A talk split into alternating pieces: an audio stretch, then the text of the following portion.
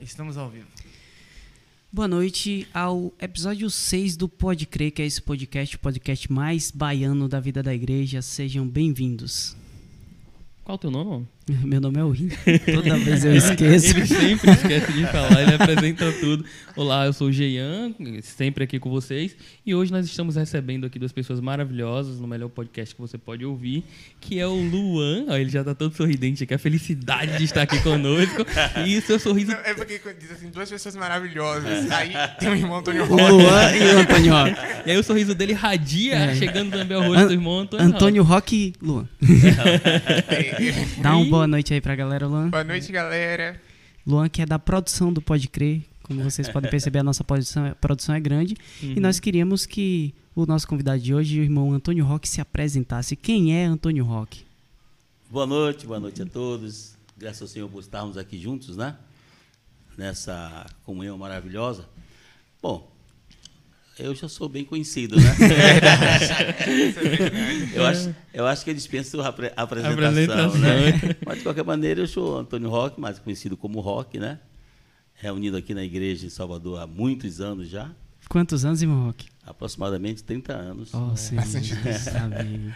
Aliás, já tem mais de 30, porque eu ganhei a visão da igreja em 84. 84. Não tava aqui 84 para 2020, né? Sim. Ninguém daqui tinha nascido. É, É verdade. eu ainda tava Ninguém tinha planejando, o senhor tava Pois é. resolvendo. Pois é.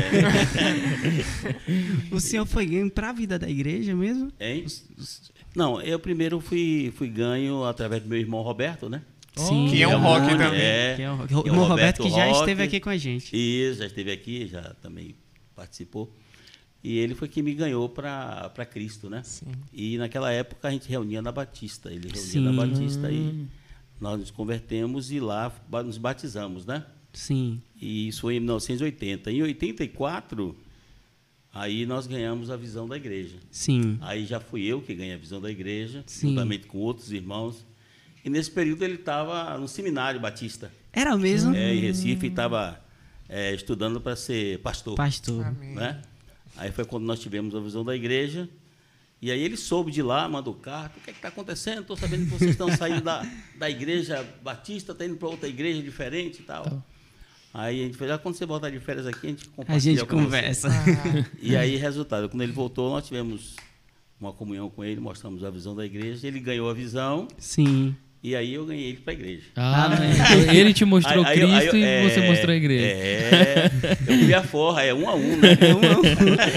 Empatado. Ninguém, Equador, ninguém é devedor de é, ninguém nessa ninguém- história. Deve a grego, só Ninguém. deve amor. É, irmão Roque, exatamente. mas é interessante, já que você falou disso, é, como foi a experiência, assim? Como foi que o irmão Roberto chegou pra você? E, sei lá, ele falou do Senhor. Como era? Como, como foi essa, esse momento, assim, de você entender que Jesus era o seu Senhor? Olha, é uma, é uma, é uma história interessante, né? Porque nós éramos, nós somos tradicionalmente nossa família de, de uma família católica. Todos, todos os oito irmãos, né? Com mais três do segundo casal.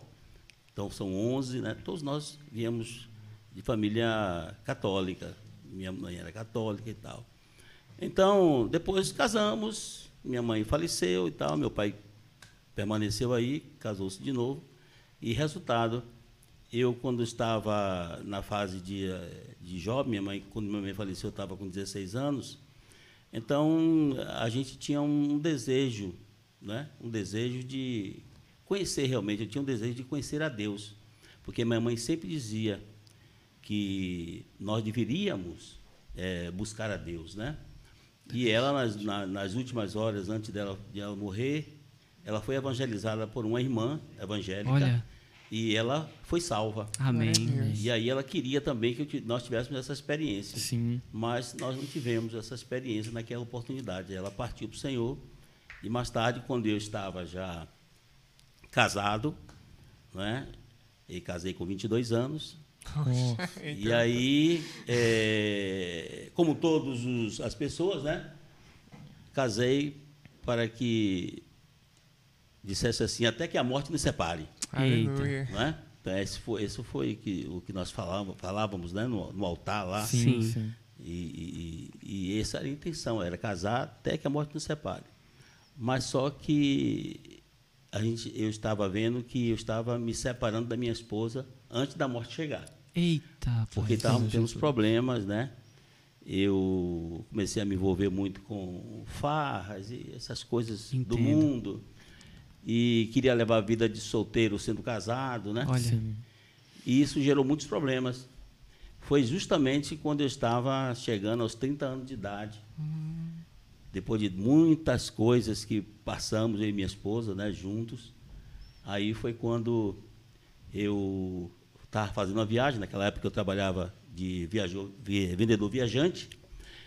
E aí eu estava indo para Itabuna, quando atravessei o ferry-boat, né, que, de carro que fui, chegando perto de Santo Antônio de Jesus, eu olhei e vi uma, uma cena interessante. Vi uma, tinha uma fazenda, o sol estava morrendo, assim, aquele, aquela meia vermelhidão no céu, né? sim. E os animais comendo na grama. Eu achei aquela cena, aquela, aquela paisagem tão linda, né?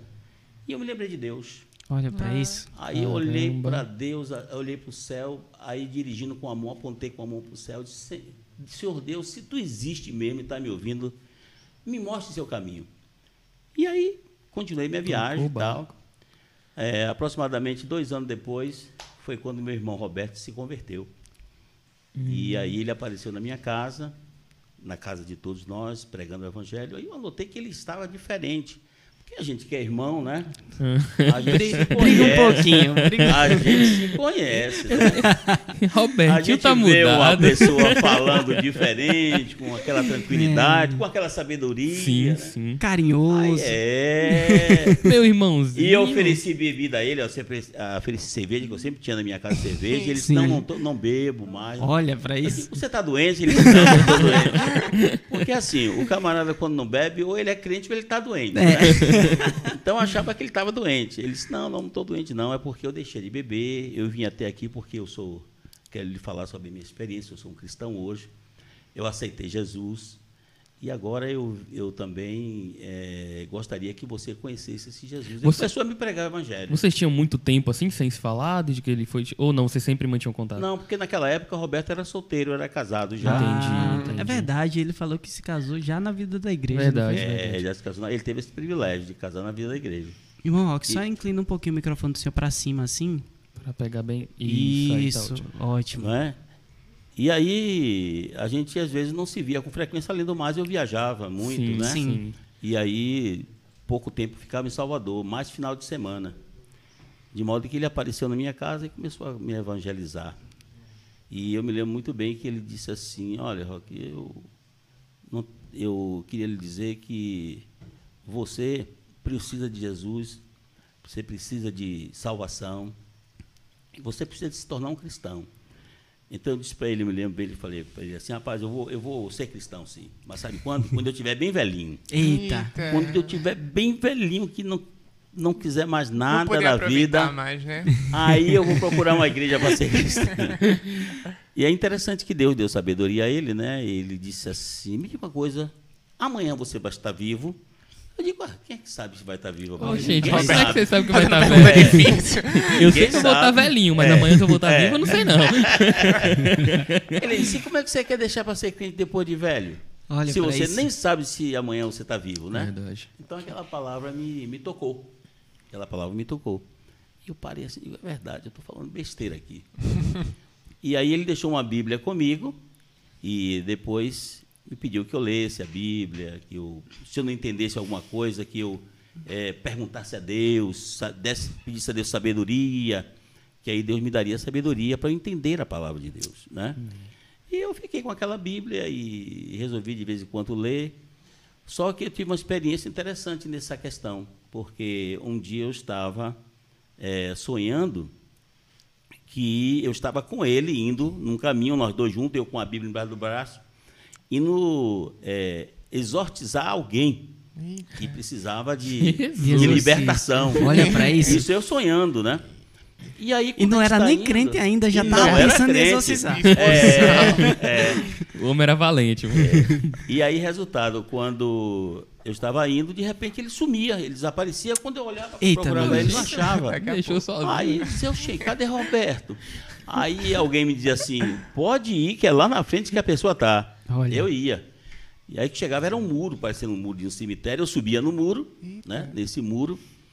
E quando eu subia nesse muro com a Bíblia na mão, aí vinha um vento fortíssimo e jogava a Bíblia, tirava a Bíblia minha mão e jogava lá no capim, do outro lado. E as folhas da Bíblia passavam com aquela ventania, e aí eu ouvi uma voz dizendo assim: Não matarás, não adulterarás, não furtarás. Aí eu começava a ficar arrepiado em cima do muro, né? Sem entender de onde vinha aquela voz. E foi quando eu acordei.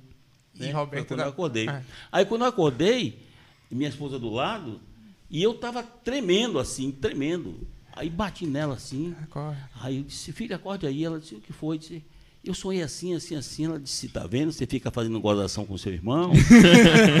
seu irmão fica trazendo aqui, vem lhe, lhe pregar o evangelho, você fica dizendo, não, você tem sua Bíblia, eu tenho o meu almanaque. Ih, É, que às vezes eu brincava com ele muito, né?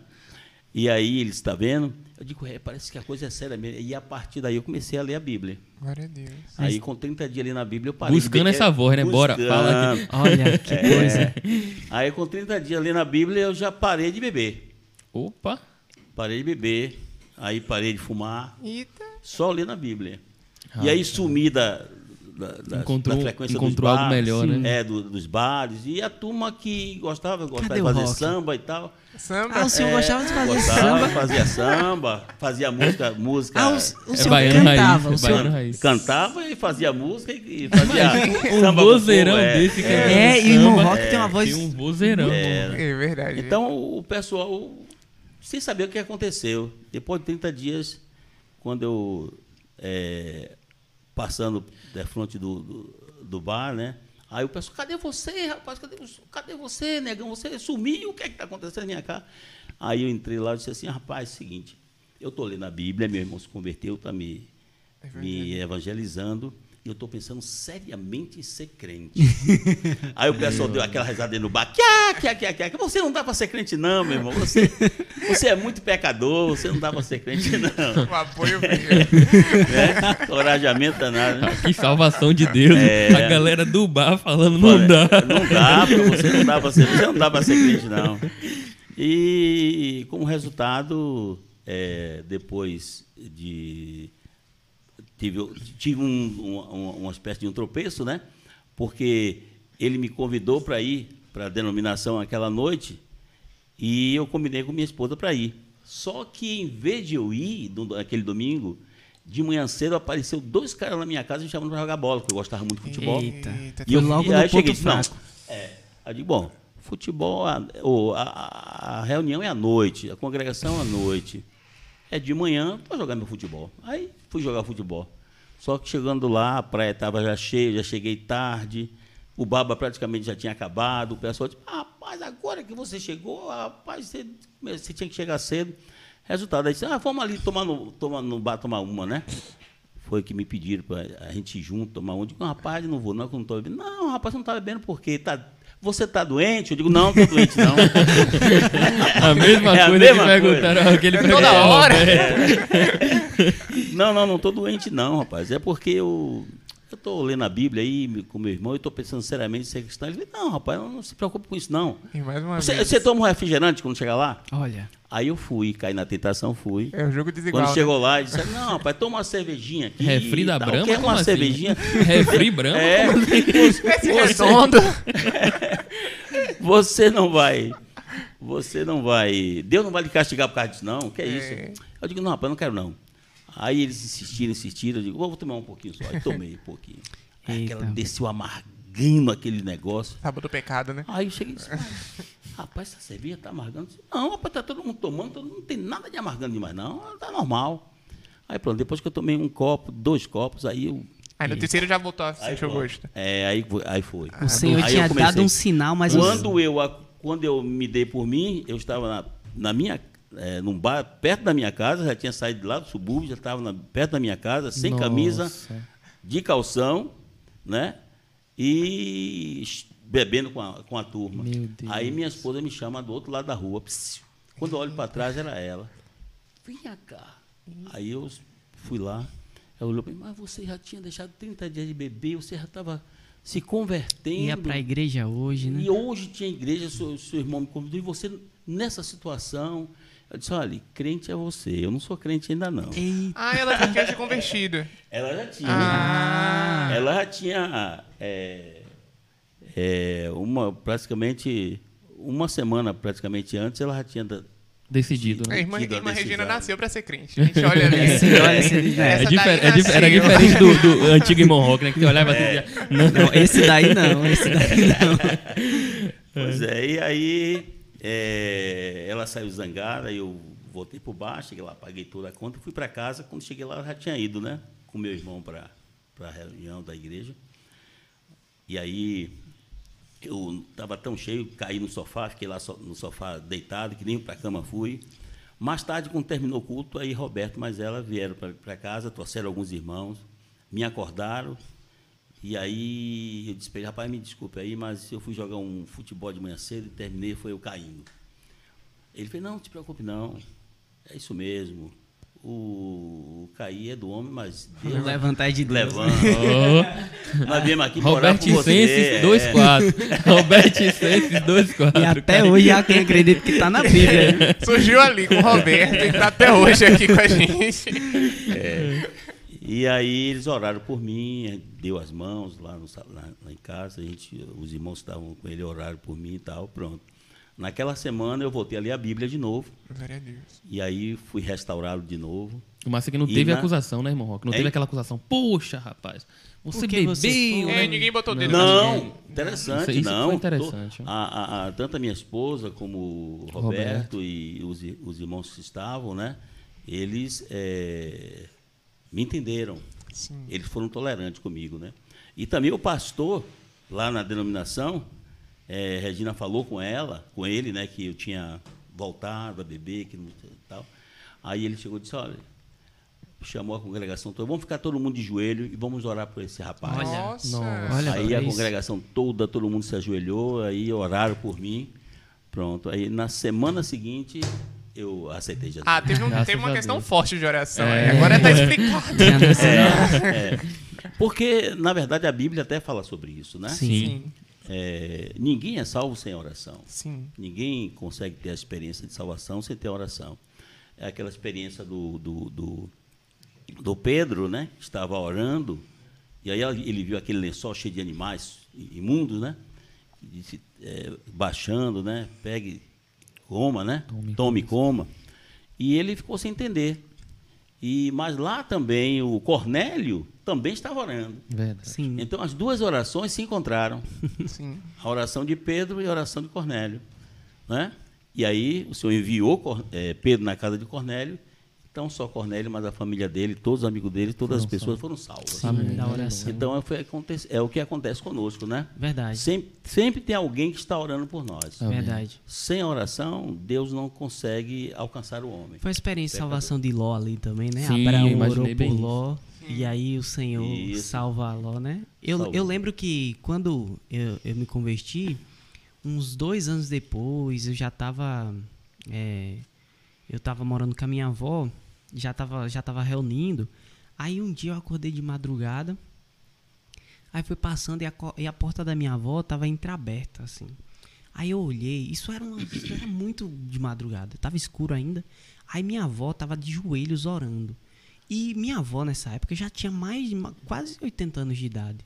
Imagina, para uma senhora de 80 anos de idade, ela muito doente, tava de joelho orando. Aí eu escutei ela orando por mim, pela minha prima e pelos netos todos.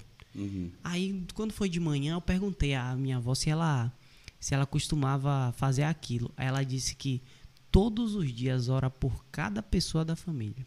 E até hoje, hoje ela não consegue mais estar de joelho, mas até hoje ela ora todos os dias por cada pessoa da família. Aí ali eu entendi, é, eu sou fruto da oração da minha avó. Sim. Sempre tem alguém orando É pela isso. gente, É, né, irmão? Exatamente. É isso mesmo. Deus começa assim a nos salvar através da oração das pessoas, levanta pessoas para orar por nós, né? E ali eu, eu aceitei o Senhor, mais tarde fui batizado, né? Tempo depois fui batizado e, e isso foi em 1980. Aí em 84, quando o Senhor nos deu a visão da igreja, aí a gente deixou De esse congregar grupo de congregar lá e viemos reunir na base Sim. da unidade, né? E nesse período o Roberto estava Em Recife. em Recife, estudando Seminário, sim. seminário para ser pastor. E aí, quando ele soube que ele voltou, de, de férias. Eu vou te pegar Aí agora. nós começamos a mostrar para ele o que era, foi o que tinha acontecido, que ele não sabia que tinha acontecido. Aí nós mostrar, mostrar, para nós ganhamos a visão da igreja. Ele disse, que visão da igreja? Ele disse, você é da igreja, mas você não está na igreja. Ele disse, eu, Ah, eu sou assustou. da igreja, mas não estou na igreja. Ele disse, é, sim. Por quê? Porque você é um irmão do corpo de Cristo, mas você não tem a visão da Unidade. base da legalidade, entendeu? Então, na Bíblia, Deus estabeleceu uma igreja em cada cidade. Tinha outros irmãos também, né, que também nessa época tinha ganhado a visão, aí começou a falar com ele também. Aí nós mostramos para ele o que era a igreja, né? Eu disse a ele, você precisa ter essa visão. Essa visão é o Espírito Santo que dá.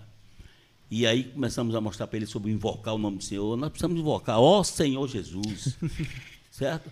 E aí começamos a ensinar ele a invocar, ele começou a invocar E e, interessante tal. que ele era bem humilde para aprender, né? Porque ele estava estudando em um seminário, etc. Poderia- ele ouvia, ele poderia poderia dizer tá armado, né? É, ele poderia Sim. dizer não, como assim? Eu estudo e tal, e nunca vi isso, mas ele era aberto Pois para é.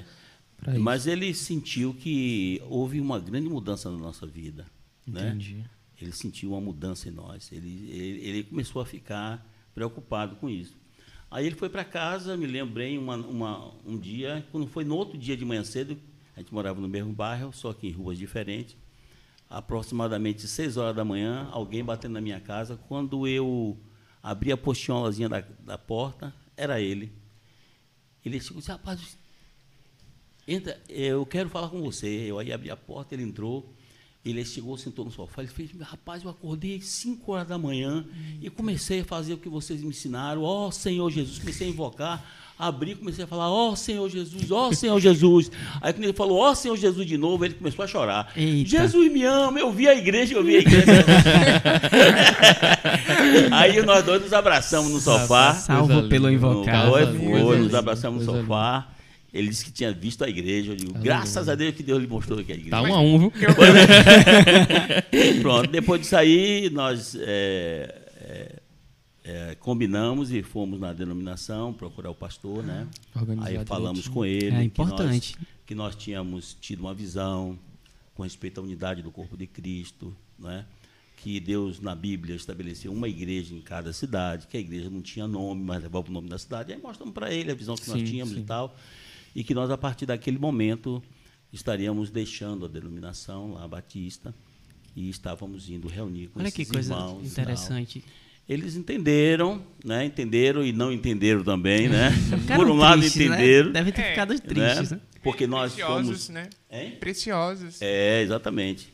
E aí nós é, falamos que não íamos mais reunir, mas que amávamos todos os irmãos lá, né? E, e- e- e por causa da visão que Deus nos mostrou é que nós estávamos deixando. Eu tô com uma dúvida. Em 84, você, em 84 você ganhou a visão. Mas Isso. teve alguém que falou do invocar com o senhor, então.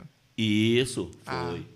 Começou com alguns irmãos aqui, inclusive o, o irmão é, Jackson, né? Ah, De Jackson. lá de Jackson, Alagoas. de né? Alagoas. Jackson Foi é... um dos que Paizão. trouxe a visão para a gente, né? E teve alguns irmãos que também teve contato com ele. E assim a gente recebeu aquele livro Palestras Adicionais Sim. Sobre a vida da igreja. Começou. Pancada, Não mas começou com leite, não. Começou com alimento Foi, sólido. Foi mesmo. Foi através do, desse livro foi que Deus abriu a visão da gente. Jackson e aí nós novinho, né? Era- começamos a ir para a reunião da igreja aqui, aqui, que nós não Sim. conhecíamos. Aí Era aqui já mesmo, aqui no. Já era aqui na Ribeira? Era aqui no, no, Bonfim? no Roma. Ah. Roma. Aqui em Roma, pertinho da gente aqui. A gente morava todos E aqui você e. Roberto, o senhor e Roberto moravam perto nessa época? Sim, que eram vizinhos. Roberto, nessa época da visão da igreja, Roberto estava em Recife, né? Sim, Sim. tava É, voltando. mas ele vinha e ficava na casa do meu pai, onde ele mora hoje. Ah, entendi. Meu ali pai é... morava ali, era a casa do Ah, meu pai. entendi. E o senhor morava próximo, dava pra ir andando e tal. E eu morava na, na, na, na Resende Costa. Na Resende Costa, né? É, tinha, Eu tem a rua dele aqui, tem a outra rua que passa os Sim, ônibus, é a Sim, outra Pronto, a rua agora, seguinte. sim. agora sim. É. Ah, Resende É, Costa. aí, ah, Resende eu Resende tava, eu tava Costa. a casa do fundo. Entendi. De lá pra cá, o senhor teve muitas experiências, né? Inclusive servindo. Eu sei que o senhor teve experiência servindo. é, das experiências que o senhor teve, o senhor teve muita experiência servindo é, fora de Salvador? Porque a gente sabe que o irmão Roberto teve um tempo que foi pra outro estado. É, foi para outro estado, foi Pará. Sim, ou, ou o chamado do senhor foi pra Salvador. cuidar de Salvador mesmo. Naquela época eu trabalhava, né? Sim. Eu trabalhava, trabalhava como, como vendedor da Microlit, que é pilha Rayovac. Olha, É, eu levei História. 16 anos nessa empresa, né? E quando eu ganhei o Senhor, continuei trabalhando. Depois que eu ganhei a visão da igreja, continuei trabalhando. Isso já Importante, foi em 84, trabalho. certo? Aí, em 89, 89, é, Roberto já, já estava é, servindo como tempo integral, sim. mas eu continuava trabalhando secularmente. O homem foi chamado para ser pastor mesmo. né? É, é, é. Foi, foi mesmo. E aí, quando chegou em 89, Deus me chamou. Pra Deus me chamou para a obra, para servir tempo integral, né? Tive o chamamento pessoal de Deus, quando estava em São Paulo. Aí chorei muito, levei duas horas chorando sem saber o que era. Depois, o senhor me disse, não, porque eu, te- eu tinha ido lá pegar um emprego, buscar um emprego, um- uma, uma, uma distribuição que o irmão tinha me oferecido, né? Para trazer para Salvador. Sim.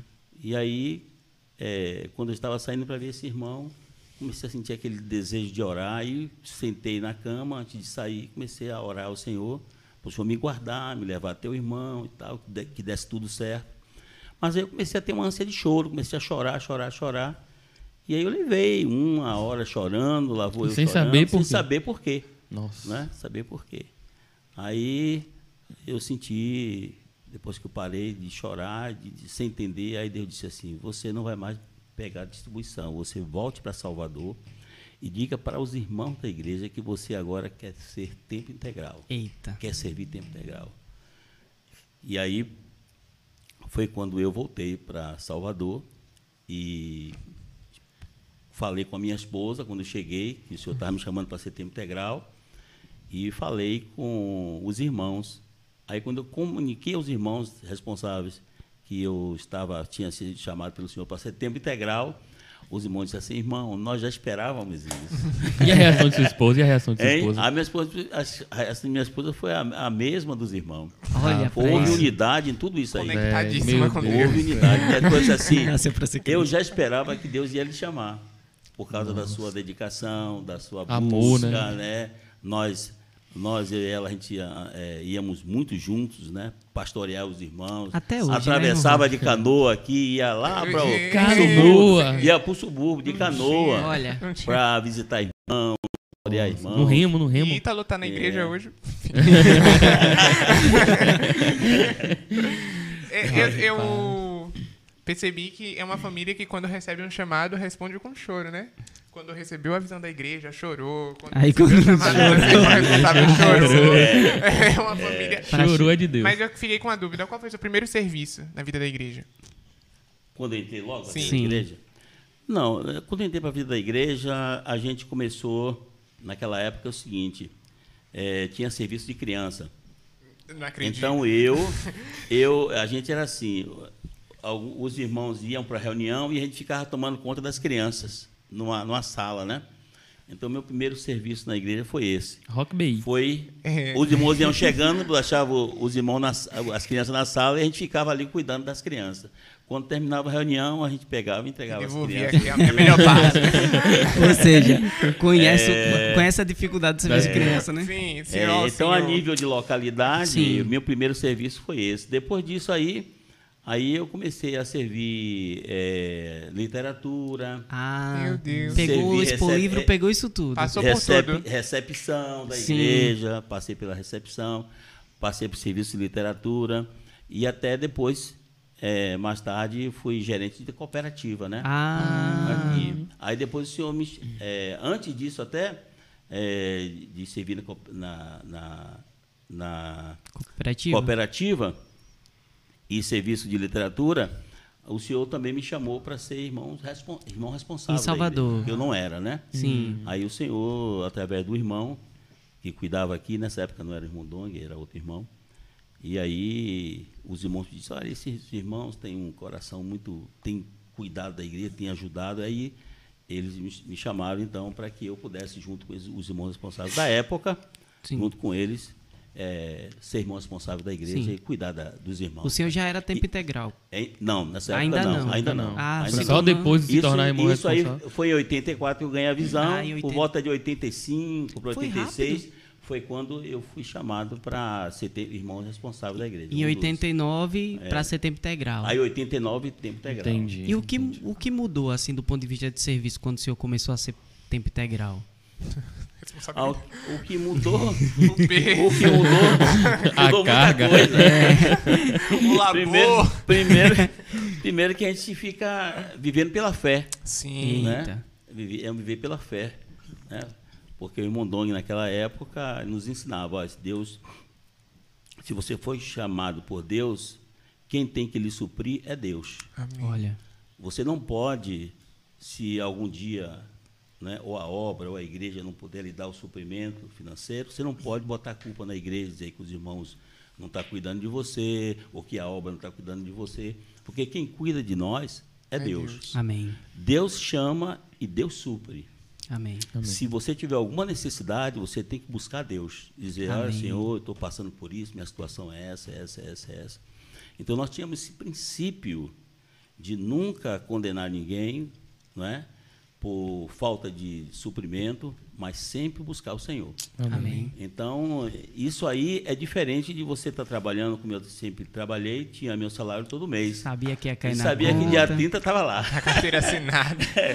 né? Então a gente às vezes Deus faz a gente passar por algumas situações para poder a gente depender dele. Entendi. É? Mas isso também fortaleceu sua fé, né? Com certeza, com certeza. E a gente vai ficando cada vez mais é, é, claros de que realmente é real o chamamento que Deus nos fez. Amém. E de que não foi homem que nos chamou. Não é assim, ah, aqui está precisando de uma ajuda aqui na obra. Ah, vamos botar esse irmão aqui, esse irmão é gente boa, ele conhece muito a Bíblia, é um irmão fiel. Vamos, vamos botar ele para cuidar da obra. Não é assim. Então, a- a- o chamamento para cuidar da necessidade da obra é um chamamento que vem diretamente de Deus. Amém. Se Deus não chamar, é bom você não, não ir. Não ir. Né?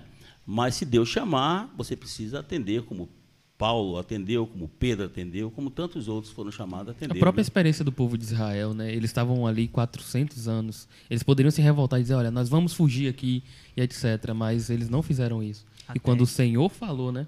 Quando o Senhor falou, olha, agora é o momento de vo- eu vou libertar vocês. O Senhor proveu todas as coisas para que eles pudessem ser libertos. E esse, essa libertação ela é antecedida pelo clamor do povo. Sim, né? O povo sim. começa a clamar, Sim. né? a, a palavra vai relatar ali que o povo começa a clamar a Deus, é, pedindo o livramento e o Senhor, né? Sim. Quando eles clamam, o Senhor o, olha para a situação deles e decide livrá-los, né? Verdade, Sim. verdade. Exatamente. Então, ne- nesse período que eu fui chamado para e comecei a servir tempo integral, aí viajar para servir pregando o evangelho, levantando igrejas onde não tinha igreja, né? Aí nós tínhamos esse encargo de pregar o evangelho, levantar as pessoas, estabelecer igreja ali, cuidar dos irmãos até eles se firmarem, ter a mesa do Senhor e tal. Então a gente agora nessa época o irmão Dong tinha esse, esse encargo, né? Sim. Então a gente ia para a conferência, e aí vinha os encargos, aí daí que surgiu o Expolivro, Os casais, né, Miguel? os casais, tinha também equipe de evangelho, né? É, aí surgiu o CEAP, e assim o Espírito Santo foi, Amém. foi é, Se é, expandindo, se né? expandindo, não é? E foi levantando mais irmãos de tempo integral e a obra foi se expandindo aqui na América Amém. do Sul. Amém. Então o irmão Dong realmente era uma pessoa que quando ele estava aqui né, em nosso meio, ele nos ajudou muito nesse aspecto, né? Sim. Ainda me lembro que uma, uma vez ele veio aqui para Salvador e ele ficou na minha casa Meu Deus. e eu no meu apartamento que morava ali no Cabula, onde eu moro hoje, mas só que Sim. era um apartamento alugado. E ele ficou na minha casa. E eu me lembro muito bem dessa experiência, que isso me marcou muito, né? Porque ele era uma pessoa que buscava muito o Senhor e dependia muito do Senhor. E aí é o seguinte, à noite, era duas horas da madrugada, eu levantei do meu quarto, porque aqui era meu quarto, do lado aqui era o quarto de Mondong, e na porta seguinte aqui era o banheiro.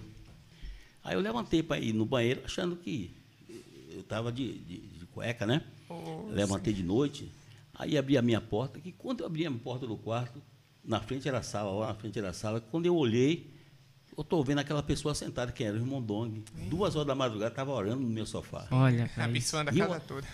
Estava lá, estava lá orando. Duas horas da madrugada. Eu cheguei, fechei a porta do meu quarto. Foi botar roupa. Aí fui botar a bermuda, a bermuda. Aí botei a bermuda e, e fui devagarinho e tal. Abri a porta do banheiro, fui no banheiro e voltei para meu quarto, né?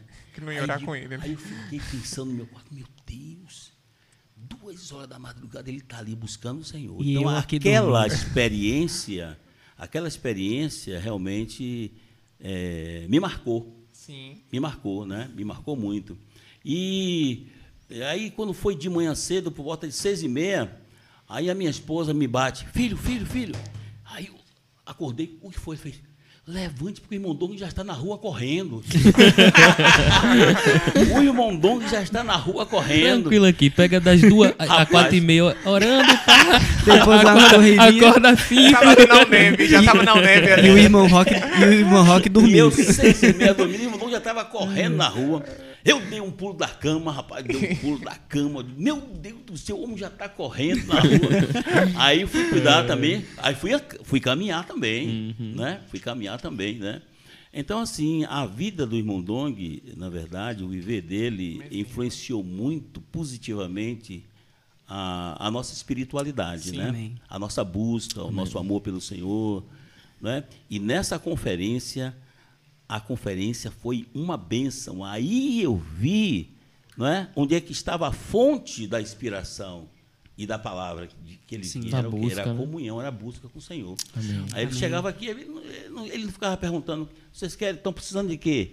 Qual é a necessidade da palavra? Não, não perguntava. Ia perguntar a Deus, então né? ele ia ter comunhão com Deus. A Amém. E nessa experiência eu vi que eu tinha que ser também essa pessoa. Glória a Deus. E, então eu sinto que todos nós que estamos vivendo no- no- na vida da igreja devemos ter esse, esse, esse princípio, né? Da comunhão. Busca da comunhão com Deus.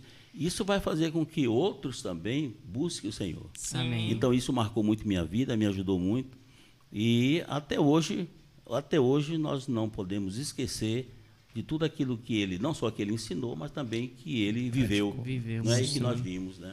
Muito Rock, bom. Eu sei que, é, dentre um- algumas das muitas experiências que o senhor teve servindo nesses anos, uma delas que pouca gente sabe é que o senhor teve uma experiência de servir em outro país. Conte pra gente como foi não isso sabia aí. dessa. Ó, vocês não sabiam, né? O Luan não sabia. Alguém Meu Deus, sabia? os meninos não sabiam também. Conta pra gente um pouquinho sobre a experiência internacional. É, eu estive em. O lugar mais longe que eu fui foi na África, né? É, Eu estive na África. Um pouquinho longe. Nós levamos uns 20 a 25 dias é, De viagem? de viagem. Olha. É, lá na África, né, Via? foi de É. ônibus, foi. Como vai pra Não, África como é que ônibus, vai- Luan? 25 dias. ônibus aquático aqui. Você pega. Ah, foi de, de barco, de, avi- de, de navio, foi? Não, Não, avião. rapaz, peraí. Eu tô me confundindo, 25 Foi dias. Ele ficou 25 dias em território africano, né? É, África, Sim. exatamente. Ah, Em a Angola. demorou Em Angola. 25 dias. Angola agora é um, é um país, né? Sim. Um país da África. E nós vamos para lá. Foi eu, naquela época, era Reinaldo, que já dormiu no Senhor, né? Olha. E um grupo de irmãos. E ia ter uma conferência também nesse, nesse período com o nosso irmão Miguel Mar. Conheci. Na- lá na África, né? Então, eu achei interessante a, a, a questão da, da África, porque essa parte da África é a parte pobre da, do Sim, continente sim. africano, né? E Angola é uma cidade pobre e a, a, a cidade principal ela é uma cidade que o esgoto, os esgotos era céu aberto. A- As ruas não eram asfaltadas. Então tinha muita doença por causa disso, né?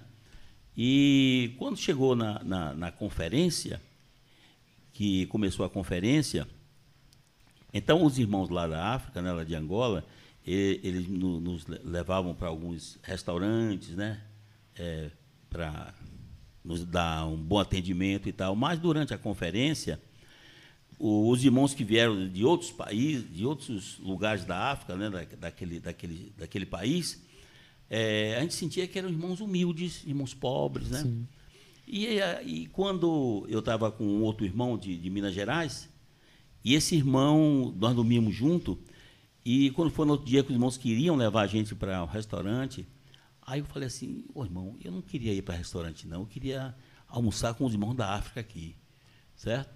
Se os irmãos puderem permitir, os irmãos, não, tudo bem, irmão, se vocês quiserem ficar para almoçar aí, vocês podem ficar com os irmãos. E aí nós fomos, ficamos por ali e fomos é, almoçar, depois terminou a mensagem. Quando nós chegamos numa sala, um bocado de irmãos simples, né? Eh, tinha, tinha crianças também, adolescentes. E a gente esperava para ver que, que comida era que, que iam servir, né? Expectativa. Irmão, é. Irmão, os irmãos estavam comendo é, mortadela com pão. E refrigerante ou suco. Isso no almoço. No Isso almoço. no almoço. No almoço. Aí gente, cada um ia, pegava né, os seus dois sanduíches, mais um suco, refrigerante, e ia para a mesinha ali comer. Então, quando eu vi aquilo, eu disse, Senhor, é, às vezes nós temos tanto, né? Uhum. Às vezes o Senhor nos dá tanto e a gente, às vezes, não, não tem a gratidão, né? Não, a gente não valoriza. E esses irmãos vieram 200, 300, 500 quilômetros, 800 quilômetros para vir pegar duas reuniões, uma no sábado, outra- no domingo, Nossa. né? E comendo sanduíche. Forte Tá vendo? Então aquilo comoveu muito. E felizes, né? E eu participei, né? Aí comecei a ter comunhão com eles. Muitos irmãos eh, pediram ajuda a gente. Ô irmão, venham, venham nos ajudar, nós precisamos de ajuda. E um- um- uns irmãos falaram para a gente que de onde eles moravam para onde eles iam para a reunião, eles tinham que andar 20 quilômetros a pé na cidade deles Pra ir pra toda reunião. vai para toda reunião. E às vezes tinha irmã que tinha que levar a criança no colo. E às vezes tinha que passar por dentro de rio Jesus. para poder eh, chegar na, No local de reunião. Elas, os irmãos contando sobre essa, essa situação deles, né? Então aquilo me motivou muito, aquilo me chamou muita atenção, de modo que a gente pensou em voltar, inclusive depois lá, e levar né, Bíblia para eles, levar livros, levar né? CD e tudo. Tudo aquilo a gente. Mas só que não deu mais para eu voltar, né? Sim. Não deu mais para eu voltar. Ainda. Ainda. Ainda. ainda. Deixa a pandemia Ma- acabar. Mas, é, mas aqueles 25 dias que nós passamos ali foi muito rico, foi muito encorajador. Amém. A gente viu como Deus realmente ama, né? A todas as pessoas e, e como nós podemos ser úteis na mão de Deus para poder cuidar da- dos irmãos. Muito é, bom. é verdade que as irmãs pediram pro senhor levar a irmã Regina? Foi. As irmãs da África, elas pediram. Elas disseram, ô irmão, tem- a gente passa por muitas situações difíceis aqui. E eu queria que os irmãos trouxessem as suas esposas. Traga as esposas Poder de vocês. A gente, com a quer, gente, né? a gente quer conhecer elas, a gente também quer a ajuda delas e tal. E eu tinha feito um projeto na época, eu falei com a Regina, com minha esposa, de que quando eu fosse a gente ia juntos, Olha. né? E que a gente ia passar um tempo e ela ia ter comunhão com as irmãs, para ajudar as Amém. irmãs na época, né? Amém. É, e quem sabe se não voltarem Amém. lá. certeza, amém, amém. Agora tá gravado. Oh. Não tem nem pra onde correr Agora mais. É, é verdade, é verdade. Ficou aviso aí. Graças a Deus, graças Sim. a Deus. Muito E, e, irmão Rock, de lá pra cá o senhor também tem experimentado muitas muitas experiências também servindo em Salvador, claro, né? E os irmãos aqui, ah, os irmãos aqui que estão próximos da gente, é, que lições o senhor também tem aprendido aqui servindo é, as igrejas aqui na, na, na Bahia, que o senhor pode destacar pra gente? É, Aqui a região da Bahia, Sergipe, é uma, regi- é uma região muito ampla, muito, Sim. muito grande, né? E nós temos ainda muitas cidades a conquistar, né? Precisamos conquistar muitas cidades ainda, levantar a igreja em muitas cidades. Esperamos que agora, depois dessa pandemia, a gente possa realmente retomar né, a expansão da igreja, Amém. levando essa visão, levando essa vida, né, o viver da igreja para cada cidade. Então aqui nós temos o, o estado de Sergipe, né, onde nós atuamos e temos essa região a 5A, que é Salvador, Recôncavo, né, toda essa região aqui. E na parte sul, Vitória da Conquista, Itabuna, Ilhéus, nós temos o irmão William e o irmão César, que são cooperadores também aqui na nossa região, que cuidam daquela, daquela parte lá, da região 5, né? De modo que nós é, temos assim uma unidade muito boa Graças em termos de, de obra, né? Nós nos, nos unimos muito, não temos divergência. É, servimos as igrejas desde 89, quando o senhor me chamou. A gente, eu, através do Expo Livro, geramos muitas igrejas.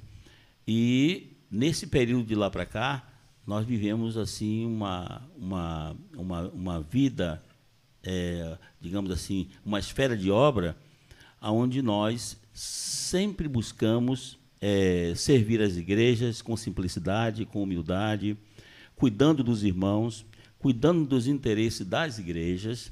Né? É, nós, é, eu levei um período de oito anos que eu tive que trabalhar para poder sustentar as minhas viagens, né? As minhas viagens, porque a situação da obra aqui ficou é, muito ruim financeiramente. E eu Foi igual o Paulo ali, né? É, Precisou para não, fazer Fazer tenda. tenda. pra não ser pesado aos irmãos. É, exatamente. Então, é, graças a Deus que, assim como a tenda de Paulo terminou, a minha também terminou. Amém. Graças a Deus. né? E agora eu estou de volta, Amém. Servindo o Amém. tempo integral de novo. O Senhor me chamou de volta. Amém. pra- né? Já pode voltar para a África. Pode. Agora eu posso ir até para a China. Oh, Né? aleluia. Irmão Roque, tendo em vista isso, eu gostaria primeiro de fazer duas perguntas, acho que elas são complementares. A primeira é, é, alguma coisa mudou na vida da igreja desde 89 até hoje? E se mudou, qual a perspectiva do irmão daqui para frente com essa nova geração? Oh, Se é uma perspectiva Jesus. positiva de que a igreja ela de fato tem que caminhar, tem Fale para nós aí, fale para nós. O, o- se mudou, alguma coisa mudou de 89 para hoje e a perspectiva que o senhor tem daqui para frente? Ou uma preocupação, Ou uma talvez. preocupação, pode ficar à vontade. É. Não, muita coisa mudou, muita coisa aconteceu, né? E, mas eu sinto assim que o, o, o encargo que o senhor deu para o irmão Dong e que hoje está sobre os ombros dos, dos irmãos, né, que estão à frente, Sim. É, os irmãos estão levando a cabo, né? Amém. É a questão de comissionamento. Sim. Então, o- a, a expansão do, do, do evangelho, principalmente na América do Sul, ela continua com esse encargo, Aflorando. né? Amém. Começa, continuamos visitando os outros países. O senhor também nos entregou a África, Sim. através daquela visão que o mundo teve de Sim. Apocalipse 12. E a gente continua cuidando daqueles, daquelas, daquelas cidades, daqueles países onde o Senhor nos enviou. Né? Nos enviou. Então, nesse aspecto, nada mudou. Nós continuamos com esse mesmo encargo. E à medida, evidentemente, que vai aparecendo novos, novas cidades, novos países, se o Senhor for abrindo as portas e nos incumbir, como os irmãos têm mostrado, nós vamos, é, nós vamos para frente, né? Nós vamos Amém. visitar, nós vamos cuidar, Amém. nós vamos semear e nós vamos estabelecer igrejas. Então, nesse aspecto da obra, é, houve, houve uma. Está havendo um avanço, não é? Sim. Glória a Deus. Porque aquilo que o irmão Dong fez, nós estamos é, edificando sobre isso aí. Amém. Não é? E hoje eu acredito que a tendência é que o Senhor possa nos incumbir mais ainda, né? de Amém. mais outras cidades, de mais outros países. E esperamos também que o Senhor levante mais irmãos, mais irmãs, casais, né? chamados por Ele para ser enviado a muitos lugares que precisa, evidentemente, de ouvir o Evangelho do Mais Reino. trabalhadores. Né? Exatamente. Porque quando a gente contempla o mundo, o mapa mundo, né? E a gente vê, ainda tem muitos países, como Sim. no Oriente Médio, Verdade. que ninguém não sabe nem o que é Evangelho do Reino. Verdade. E são países fechados, que não permitem que se pregue Evangelho. Não é? Irã, o Evangelho Coreia do é, Norte. não é bem-vindo. E se pregar, e se, se for, a, a pessoa até morre, Risco até de vida, morre, né, ali? risco Sim, de sim. vida, exatamente, né? Então, para que o senhor possa voltar, ele precisa de derrubar essas barreiras. Verdade. E essas barreiras serão derrubadas. Amém. Precisa ser pregada a todos os, os lugares. né? Exatamente. Então, eu acho que essa pandemia, que pela primeira vez está acontecendo no mundo inteiro, porque nunca o mundo experimentou uma pandemia onde todos os países foram afetados pela Covid, né? É verdade. É uma coisa inédita, inusitada. Hoje, se uma pessoa quiser ir para qualquer lugar do mundo não te- que não tenha COVID, COVID, ela não vai engaixar, Verdade. porque a Covid está no mundo inteiro. Então, essa pandemia ela veio a mostrar, assim, eh, para as pessoas quanto elas são frágeis, fracas e mortais Verdade. não é? E o- as pessoas hoje estão sofrendo muito com isso. Sim. Então já está se pensando, como o, o presidente da, da OMS né, falou, e outros presidentes, como da Alemanha, eh, também eu vi um comentário, ele comentando, de que o mundo não pode mais ficar refém de um país só. Porque quando surgiu a pandemia, então tinha que se pegar essa, essa, esses. eh, Os insumos, esse, né? esse, é, era na, era na, na, na China. Sim. A China que estava fornecendo os IPIs, né? Sim. Eh, a máscara, era tudo era, era, com a China. Então ficaram todo mundo refém da China. E eles disseram, não, ah, nós precisamos mudar, Sim. certo? Nós precisamos eh, ter um governo que possa administrar essa questão que é mundial hoje. Então, isso indica que essa pandemia vai acelerar a, a questão de se estabelecer um homem, Sim. Sim. não é? Um homem para se tornar o, digamos assim, um, um líder mundial, Sim. certo?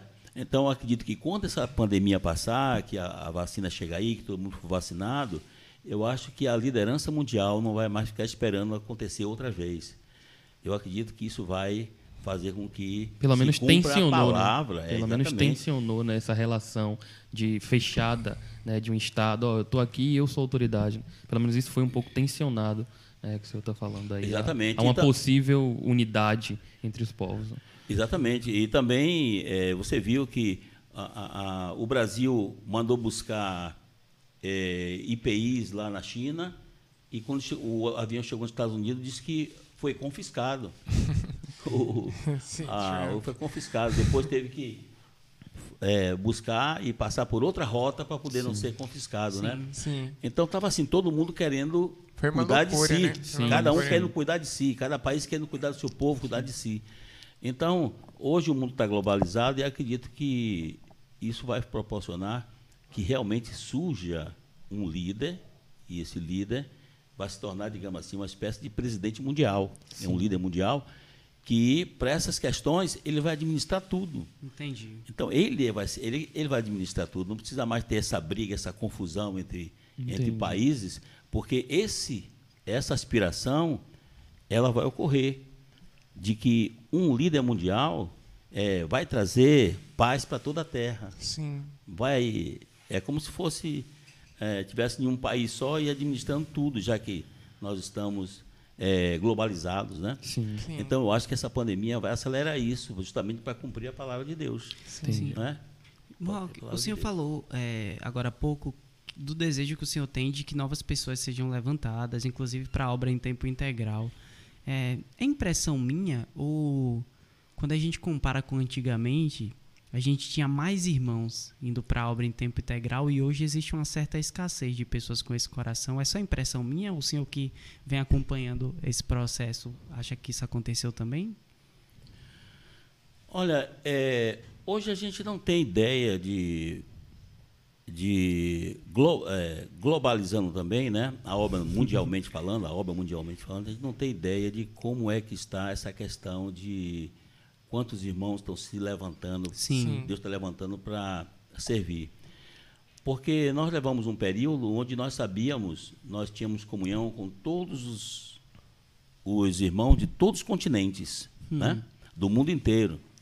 Havia, às vezes, até uma, um- um- uma conferência em termos mundial, onde todo mundo eh, eh, sabia como, como Deus estava se movendo em cada lugar. Cada lugar. Então, hoje nós estamos mais eh, eh, com nossa visão mais aqui na questão da América do Sul, Sim. né? mais na América do Sul. É, claro que tem irmãos trabalhando no- no- na- nos Estados Unidos, é, África e- Europa, e tudo, né? Europa, né? Tem. Mas nós só conhecemos mais a- as coisas concernentes até onde o, o nosso ministério vai. Entendi. Não é? Nosso Sim. ministério vai. Então, com respeito a, a essa questão de chamamento, eu acho que hoje Deus, é, muitos, muitos irmãos estão se levantando, irmãs, né? Acredito que hoje o número é maior do que o que era antes. Sim. Entendi. Maior, maior do que o que era antes. Né? Agora, como tudo é, espiritualmente está é, passando por uma situação de dificuldades, então hoje também é, eu sinto que está tendo dificuldade de se levantar verdadeiramente, irmãos, é, para servir tempo integral, não é? de tal maneira que eles sejam realmente enviados, né? Para outros países, é, para estabelecer igrejas, né? Com esse objetivo de levantar igrejas em, em várias cidades, porque essa- há essa necessidade né? Verdade. Sim. de realmente Deus levantar muitas pessoas, porque o evangelho do reino será pregado em toda a terra habitada Amém. para testemunha a todas as nações. Aleluia. Amém. Então ali fala para testemunho a todas as nações. Então não é uma questão só de pregar o evangelho do reino, porque às vezes ah, fica focando só pregar o evangelho, vamos pregar o evangelho do reino, vamos pregar o evangelho do reino, mas o evangelho do reino é para testemunho. Testemunho. E testemunho diz respeito não a testemunho individual, mas testemunho corporativo, Sim. coletivo. É a igreja sendo ali um testemunho corporativo, coletivo de Cristo em cada cidade. Amém. Então, o que o Senhor mostra isso é que nós precisamos levantar esse testemunho da igreja em cada cidade. Amém. E quando a gente contempla a, a situação mundial hoje, a gente vê que ainda tem muito, mas muita coisa para a gente conquistar. Sim. Não é? Muita coisa para a gente conquistar, de modo que Verdade. as nossas orações eh, precisam realmente se voltar, né? sair da nossa localidade para atingir outros países, né? Amém, amém. para atingir o que o Senhor falou, que ele que esse evangelho do reino será pregado em toda Amém. a terra habitada para Sim. testemunho. Sim. Então, em cada cidade, Deus quer estabelecer o seu testemunho. Amém. Sim. Amém. Disso aí, eu acho que fica bem claro de que não é apenas pregar o evangelho do reino, mas é fazer com que o Testemunhar, né? evangelho do reino seja pregado e os frutos dessa pregação se seja gerado nessa Manifeste. igreja. Amém. Eu acho que é muito, é muito pertinente essa pergunta de William, porque se a gente for ver para nossa geração, é uma geração que não é incentivada pelo mundo a seguir uma carreira cristã. A gente está terminando a graduação e ele exige que a gente tenha um mestrado, um doutorado, uma especialização, e Sim. nisso a gente vai postergando a, a- a viver pelo serviço, a viver para Sim, Cristo. Verdade. Então eu acho que é muito pertinente, pertinente, pertinente isso, porque a gente se vê muitas vezes nessa. Balanceado. É, Senhor, o que, que eu tenho que fazer? Vem a preocupação e, e entra a questão da fé também. E eu tô aqui com uma pergunta já engatilhada há um tempinho, porque o irmão Antônio Roque, ele sempre foi uma figura muito de. Eu sempre vi muita firmeza no irmão, então, tipo, de coragem. Eu nunca me esqueço quando a gente viajou e, e teve uma situação de assalto e a gente ficou todo mundo com uma arma pra cara e, e todo mundo assim, Senhor Jesus.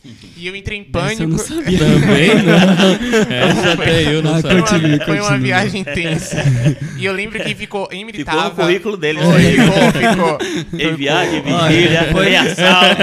Foi, Foi viajar, foi viajar com Paulo. Foi. É, João o jovem, o jovem ficou. Não, Já e- tem alguma coisa no e o, jovem, e o jovem João aqui foi embora. Porque eu, quando eu vi a situação toda acontecendo, quando eu vi uma arma na minha cara, quando eu vi o cara mandando eu parar de invocar o nome do Senhor Jesus, eu fiquei muito em pânico. E. E o irmão Rock lá. E irmão Antônio Rock, irmão Antônio Rock e Lequinho. As É. duas pessoas Não, assim que estavam. Lequinho- E Dete. Paulo e Silas. A irmã Dete estava cozinhando durante o assalto todo. Ela ficou cozinhando. Passa, passa. O cara, passa, Eunice. passa, passa, Mãe o- Eunice. é, passa o celular, ela, Ela me, passa, passa um- me passa sazon aí. e, e, e eu- algo que foi muito marcado foi que eu não fiquei. Eu não fiquei lá no local, eu fui dormir em outro local. E o irmão Antônio Rock disse: Não, quer vivamos, quer morramos, somos do Senhor. Olha, pra. Olha, E, e- e ficou, ficou lá de Ó, boa. Jesus. E, e eu acho que a gente agora tá vivendo muito num momento muito sensível, esse da pandemia. Eu queria saber se o irmão se sentiu um pouco fraco ou cansado durante essa pandemia, porque vocês não tiveram descanso, vocês tiveram a pandemia e a igreja não podia ficar sem palavra, então vocês tiveram que enfrentar tudo isso. Ótima pergunta. Então eu queria saber se teve um momento que o irmão se sentiu assim sobrecarregado, dizendo: Senhor, toma minhas fadigas. Eu senti, eu senti falta das reuniões da igreja. É o que revigora, né? É, eu senti muita falta, até hoje, né? A gente estamos sentindo a falta dos irmãos, apesar de termos voltado é, no nosso novo normal, digamos assim, né? Mas eu, eu senti a falta porque eu amo reunir. Sim. Eu aprendi a amar a reunir, né? Reunir com os irmãos. Então, isso aí, certamente, é, é, é como um, um irmão ali no passado, ele dizia assim, se me tirar a igreja, eu morro. Né? Se me tirar a vida da igreja, eu morro. Então, agora a gente entende por que ele falava isso, porque é, a igreja é verdadeiramente a nossa, nosso lar. Amém. Né? É a nossa casa, é a nossa família. Os irmãos são. ah, Nós não podemos viver sem os irmãos. Né? Então, isso aí, é, eu ficar isolado em casa, realmente para mim tem sido um, um negar da vida da alma, Doloroso, um maracruz, né? Às vezes dá vontade da gente sair e procurar os irmãos, ir para a casa dos irmãos, mas Sim. não, não pode fazer isso por causa da pandemia, né? Sim. Não pode dar também esse testemunho. Então, uma coisa que eu tenho é, experimentado nessa pandemia é o seguinte, é que a gente precisa agora aprofundar nossas raízes, né? Porque quando tirou as reuniões da igreja através da pandemia, que a gente ficou sem poder reunir, é como se nós nós somos uma árvore e nós perdemos as folhas da árvore, né? Perdemos as folhas. Tudo que a gente faz publicamente, reunião de sábado, reunião de oração coletiva, reunião de domingo, partido do pão, eh, essas reuniões ministeriais, tudo é folha. Tudo é folha. Né? São, são, são as, as atuações, são as, as atividades visíveis. Né? Mas o que sustenta uma árvore não é as folhas nem o- os galhos. O que sustenta a árvore é a raiz. é? Verdade. E a raiz, nós é, é, obtemos as raízes através da vida pessoal de comunhão com Deus. Como Jesus falou, e, e quando entrares no teu quarto, fecha a tua porta e orarás ao teu pai que está em oculto, quer dizer, em secreto, e teu pai que vê em secreto te recompensará. Então Jesus estava ensinando de que nós tínhamos que ter uma vida de comunhão íntima com Deus Pessoal. pessoal. Para quê? Para aprofundar as nossas raízes. Amém. Por isso que em Mateus 13 fala daqueles quatro tipos de terra onde a semente caiu, mas somente uma terra fez com que ela desse fruto. Não é? Justamente Porque ela, que ela tinha raiz, né? é, tinha raiz, a raiz se aprofundou. As outras todas tiveram problema na raiz. A primeira, a primeira terra dura, a, a semente nem, Nem penetrou entrou. Nem entrou. né? A outra que tinha pedra debaixo, ela cresceu, mas depois o sol veio e queimou. Sim. Né? E a que tinha espinho, os espinhos abafaram. Sim. Né?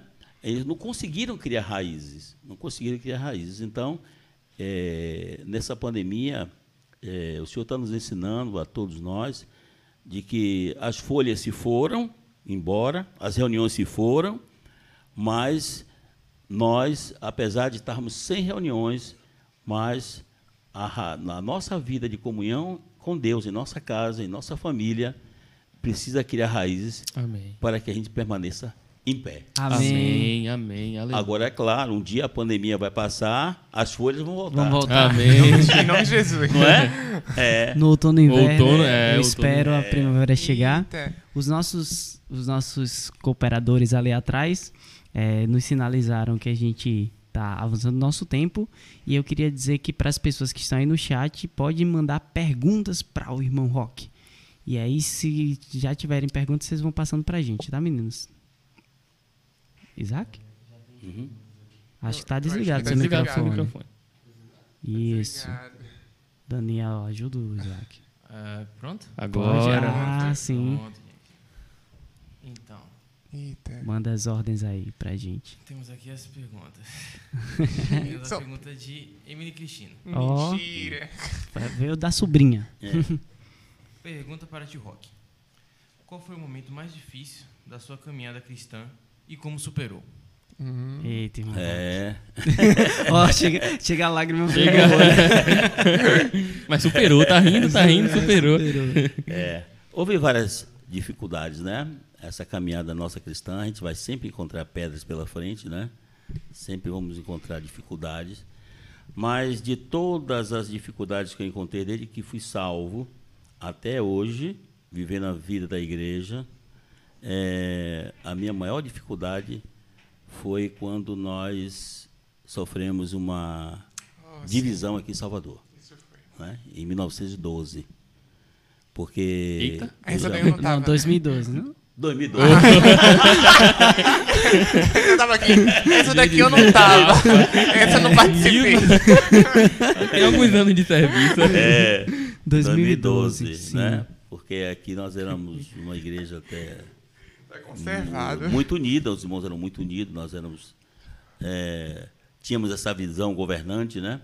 E não esperávamos que fôssemos passar por essa situação. Então, quando isso aconteceu, realmente foi um período muito difícil para Ah, todos nós, para todos nós foi um período muito difícil. E sem dúvida, eu acho que de todos que eu passei, toda a situação que já passei, essa foi a pior de todas. Sim. Mas graças a Deus, o Senhor Restaurou. fez nos superou, superar, né? Amém, O amém. Senhor nos supriu, o Senhor tem nos abençoado. Amém. E nós continuamos na base da unidade, vivendo na igreja como a base genuína da igreja, da unidade da igreja, né? E continuamos seguindo é, o Senhor com a consciência pura, coração puro e fé sem fingimento. Amém, aleluia. Amém. Manda outra aí, Isaac. Temos aqui a pergunta também de Tassi Papaterra. Olha só. Essa é só, é só a família. É, pergunta para o tio Rock. Como ele conseguiu conciliar o trabalho secular, o serviço na igreja e a sua busca individual a Deus? Tássio. Tássio tem lugar de. Tem, tem É, propriedade aí. É, o trabalho, né? Só tira essa Ah, secular o do trabalho. serviço, né? É, o homem, o homem trabalho era justo. O serviço na igreja e a busca individual a Deus. a busca individual a Deus, o, o Trabalho e o secular serviço. e o serviço. Bem, eu tive essas experiências, né, do, do trabalho antes de, de o senhor me chamar, né? Sim. Vivia a vida da igreja, como falei para vocês, trabalhava, viajava, trabalhando e, e, e, e conciliava normalmente a vida da igreja com o meu trabalho. E quando eu viajava para uma cidade, como por exemplo Vitória da Conquista, eh, Itabuna, onde tinha igreja, eu viajava, quando chegava lá, trabalhava na cidade, fazia minhas vendas, e à noite eu ia para a reunião da igreja naquela cidade com os irmãos, ia reunir. Caminhando e pregando. É, exatamente. E às vezes ia almoçar com os irmãos da igreja. Não é? Maravilha. Então era assim. Então eu, eu aproveitava as minhas viagens quando estava na, em cidades que tinha testemunho da igreja para estar junto com os irmãos. E quando eu estava numa cidade que não tinha vida da igreja, eu normalmente ia para o hotel, ficava no hotel lendo a Bíblia, lendo os livros, né? Sim. Os livros da vida da igreja, da restauração do. Senhor, e orando para que Deus levantasse igreja naquela cidade. né? E hoje tem muitas igrejas que foram levantadas a isso por causa das orações que nós Amém. fizemos Aleluia. naquela época. E a busca pessoal, né, a busca pessoal, isso a gente é, obteve à medida que a gente ia vivendo a vida da igreja, que víamos irmãos como o irmão Dong e outros irmãos, né? Na prática, também tendo essa busca, nós íamos também é, sendo imitadores desses irmãos, né? E também ganhando essas experiências junto ao Senhor e assim a gente ia é, obtendo ra raízes e também edificando a igreja corporativamente. Amém. Amém. Então, uma das peças fortes para ter uma vida espiritual, particular com Deus, era o exemplo dos irmãos, o testemunho dos irmãos. né? É, o testemunho dos irmãos, somente irmãos como, como esses, né, como o irmão Dong, que viveu conosco, influenciou muito positivamente a nossa vida espiritual. É, Muito e, mesmo. e hoje a gente tem sido influenciado pelo Senhor, pelos irmãos de Salvador, né? Às vezes eu, eu olho assim, parece que esses irmãos são incansáveis, Sim. né? A gente aqui na, durante a pandemia mesmo faz as transmissões às quintas e os sábados. Aí tinha momento que era assim, quinta-feira, aí irmão rock. Aí sábado, ah, quem é? É o irmão Rock. aí, aí na quinta-feira de novo, rapaz, é o irmão que ia ser não pôde. Quem é? O irmão Rock. Eu digo, rapaz, o irmão Rock não cansa. É, muito árduo. Graças a Deus. Isaac, pode. Manda aí que o homem é bate e volta, que não tem essa não. É, outra pergunta. Olha só, É só mais família. uma da É só família. família. A família tá toda Tô assistindo. sentindo falta de Esté, tô sentindo falta de É, cadê Esté. Esté com a Esté, gente? Esté. Esté ficou, ela, ela hum, ficou magoada porque a gente disse que ela não prestou atenção. Pediu pra gente se retratar publicamente. Opa. Esté, nós do Pode Crer, nós nos retratamos, Retratamos publicamente. publicamente. Sua participação é muito importante. Muito importante, Esté, muito importante. Tá. é, a pergunta é: Como tem sido servir a igreja durante a pandemia? Ó, É, é, é difícil, né? difícil servir, porque a gente está servindo de longe, mais de longe, né? Sim. Ah, normalmente, o nosso serviço, nós estamos acostumados com o serviço presencial, né? Sim. É, ver os irmãos, é, abraçar os irmãos, e ver o- no olho olho os irmãos, né? De perto, ver presencialmente. Isso é insubstituível. né? Verdade. É, isso é insubstituível. De modo que agora, com a pandemia, nós começamos a aprender como utilizar esses equipamentos, que para mim é. é Eu vou, eu vou Ó, o aproveitar. William, o William, diga aí. Eu vou Que eu ia- aproveitar. Pode falar, pode falar. Eu ia lá para casa de William para Aprender. ele me ensinar como é que usar o Zoom, o Zoom né? e tal. Para entrar naqueles negócios Irmão, ali. Eu vou pegar essa pergunta da ela e vou tentar tornar mais prática. Tem diferença entre o irmão estar aqui, olhando para a câmera e, fal- e ministrando a mensagem do que os irmãos, o irmão olhando para os irmãos e ministrando a mensagem? Ah, mas é quilômetros de distância. É, Não houve porque- um amém, né? Não, é cá. isso, isso. Vocês estão estão ali, né? é, nem pode dar amém, E- né? E eu, eu tenho que ficar olhando para a câmera. Pra câmera. Porque o William já diz, ó, irmão, Rock aqui. ó. Ele, me ajeita, ele me ajeita, né? E aí eu digo assim, será que eu tô fora do, do, ângulo. Então, eu não, eu não posso nem olhar para os irmãos É. que estão ali fazendo, servindo ali, Sim. porque senão ah, eu desfoco, né? Deixa As ali. pessoas Sim. estão ali. Sim. Então isso deixa a gente um pouco preso, né? Um pouco preso. E quando a gente está compartilhando com a igreja, aí você vai, você anda para a direita, Sim. você anda para a Você esquerda. cita um, você você cita outro. vai perto do outro, sabe? Paulo Cruz levanta. Sempre levanta. É. Então, o, o, o, o, o apoio, o eco dos irmãos, isso fortalece o nosso espírito. Sim. Isso nos libera mais ainda, né? Eu acho que dá pra ver muito isso na reunião de ontem. A reunião de ontem Sim. que foi um pouco mais cheia. Verdade. E eu lembro só quando eu tava cantando com o grande amor de Deus. Sim. E eu me arrepiava muito, porque tava todo mundo muito no mesmo Muito espírito. cantando, verdade. E dava pra ver a alegria dos Cara, irmãos. reunião Dava pra foi ver a alegria do boa. irmão Antônio Rock. Então, eu, eu até por comigo mesmo, eu sinto que ontem foi quando eu voltei. Ontem eu disse assim, eu voltei, Voltei pra essa reunião. Amém. Aqui não, aqui não é sozinho, aquele silêncio, né, irmão? Rock? Qualquer É. barulhinho. Na quinta-feira mesmo, que foi, foi assim, não foi, na Foi. quinta-feira? Quinta-feira Tava aqui só eu e o irmão Rock, eu olhava pra ele, ele olhava pra mim. Aí daqui a pouco a gente tava ali. Aí sempre tem uma intercorrência, né? O que, o que aconteceu de intercorrência? O que aconteceu? O irmão Rock aqui ministrar 10 minutos de mensagem e o áudio não tá funcionando. É. A gente voltar aí, irmão Rock, infelizmente. seu- chat. É. Cadê? Cadê o áudio? O senhor vai ter que começar de novo, vai, irmão Rock. Então bora começar de Aí novo. voltava, voltava com outro microfone. Botava com outro microfone que não funcionava. aparecia a foto do irmão. É, a foto do irmão. Quinta-feira a gente tava aqui, aí o irmão Rock tava ministrando a mensagem, daqui a pouco caiu a lâmpada ali, o irmão Rock olhou, aí voltou aqui. é um processo. Foi, caiu é, a um lâmpada. é um processo. É um E processo. aí, Isaac, tem mais alguma pra gente? Vamos lá. Ah, novidade. Da família. Mais uma de Emily Cristina. Ah, o Eita. pessoal tá curioso. Cristina? É, É, Emily. Emily, Emily, Cristina.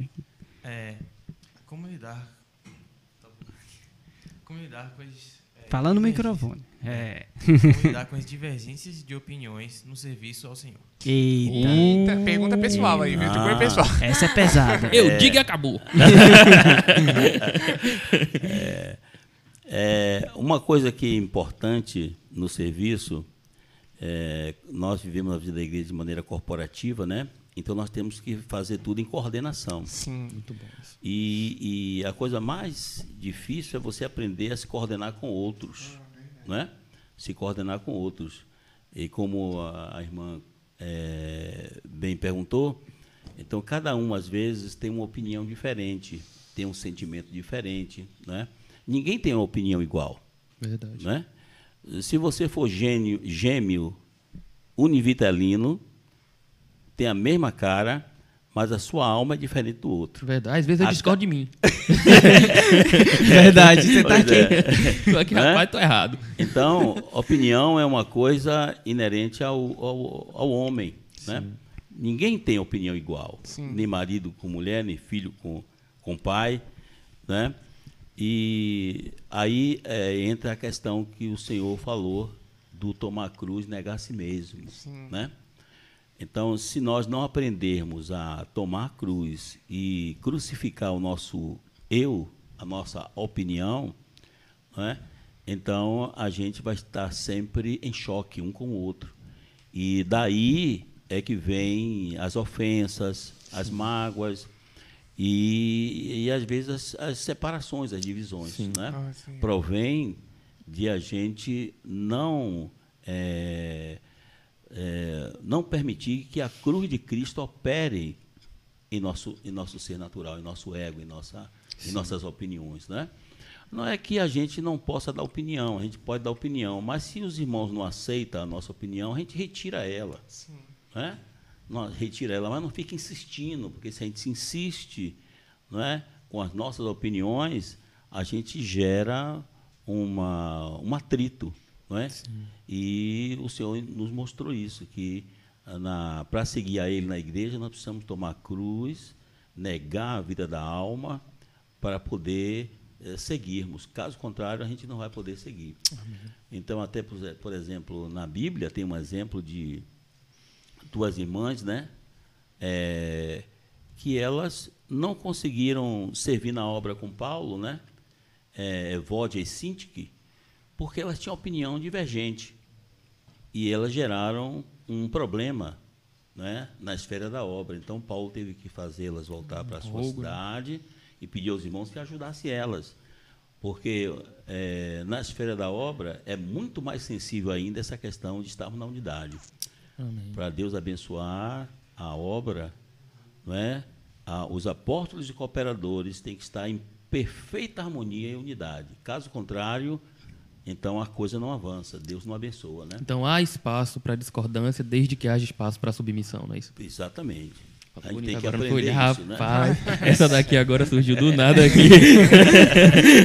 Anotar. anota aí, anota aí. É fundamental isso, né? Amém. Isaac tá contigo? The Last. É, então, Tá até falando em linguagem aqui agora. o irmão Rock, né, ele tava falando sobre que ele tava buscando a voz do Senhor. E agora uma pergunta de Emily Cristina. É, Peraí, Emily. militar um Ele pouco. monopolizou aí. Monopolizou as perguntas. É, como discernir a voz do Senhor?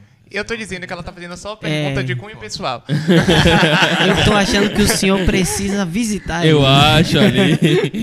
É, preciso dar um pulinho lá. Eita. Eita, Emily Deixa ela prepara uma feijoadazinha pra Hum. gente. Ah, Ali cozinha. Um dia, um dia que sair daqui, a gente vai almoçar Gostei com do ela pra pra ter gente. mais É, tempo. pra, É, gente, pra gente. pra gente é bom. É, primeiro, distinguir a voz do Senhor, a primeira coisa que é necessário é a pessoa conhecer o Senhor, né?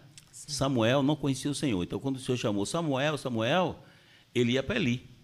Pensava que era Eli. Mas por quê? Porque ele não conhecia a voz do Senhor.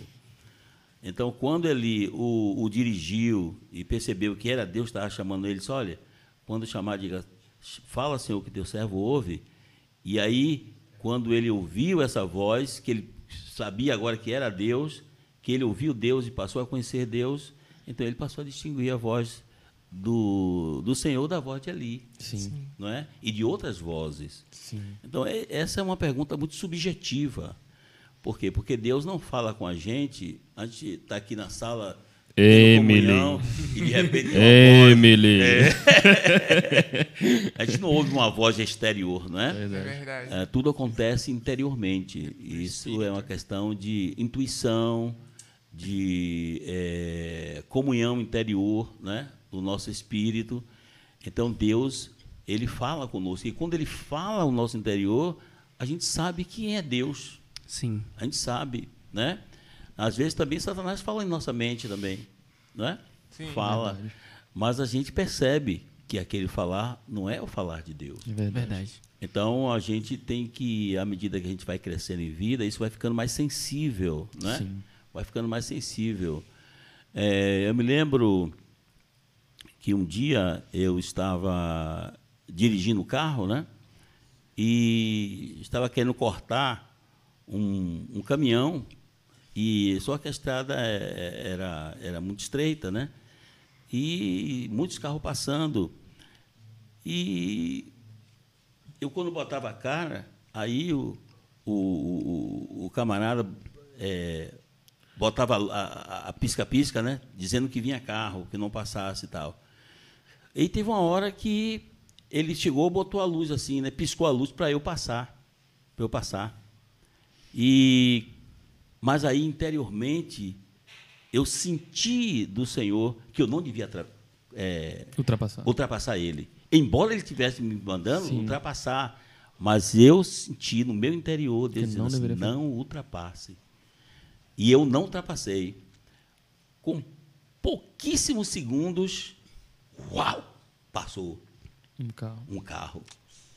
Aí lá adiante, quando eu cortei ele, ele olhou para minha cara dando risada. Ele olhou para minha cara dando risada. Quer dizer, na verdade, tinha, era uma pessoa usada por Satanás, Sim. né? E o que ele queria, na verdade, era que eu me acabasse. Verdade. Entendeu? Então, existem essas experiências interiores que nós temos, né?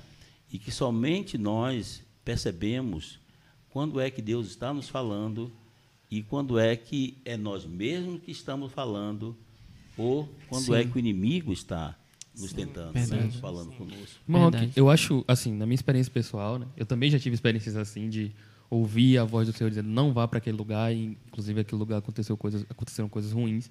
Mas eu acho também que por outro lado, a, a voz do Senhor se torna audível em sua palavra. Sim. Nós temos a questão interior, devemos estar atentas a isso, mas o nosso maior foco é que o Senhor deixou a sua palavra. Ou seja, Sim. a palavra vem de fala, né? Sim. Então, quando as pessoas falam a Bíblia é a boca de Deus de fato, a palavra de Deus é a boca de Deus. Então, eu acho que se a gente tem é, a Bíblia como nosso parâmetro, e a gente conhece muito bem a Bíblia, a gente vai saber discernir melhor ainda quando é Deus que está falando, porque vai estar de conforme com a palavra, Sim. e quando é Satanás que está falando, vai ser Sim. contra a palavra. E eu acho que, assim, às vezes a gente até tem uma dúvida, tá em dúvida sobre alguma coisa, aí você vai ler a Bíblia. Sim. E o Senhor manda um versículo exato. E muitas vezes não é dizendo o que você queria ouvir. Sim. Mas ali tá a direção. Então eu acho que o contato com a palavra também, tipo, a palavra escrita, Sim. te dá o direcionamento do que o Senhor quer falar. Não, e isso é massa, Luan, porque você, quando você tem a prática da leitura da Bíblia, Sim. né, isso não se torna um, um- um, Eu vou abrir aqui, Deus vai me falar. Uhum. Eu, não, eu sei que está ali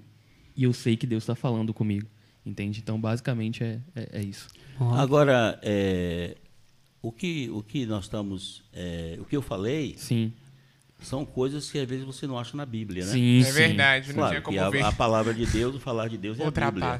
Sim. Então, se uma pessoa diz assim para você ali, ah, vá ali naquela boate, entra ali naquela boate, né? Ou vá fazer isso ali, é, mate aquela pessoa, faz...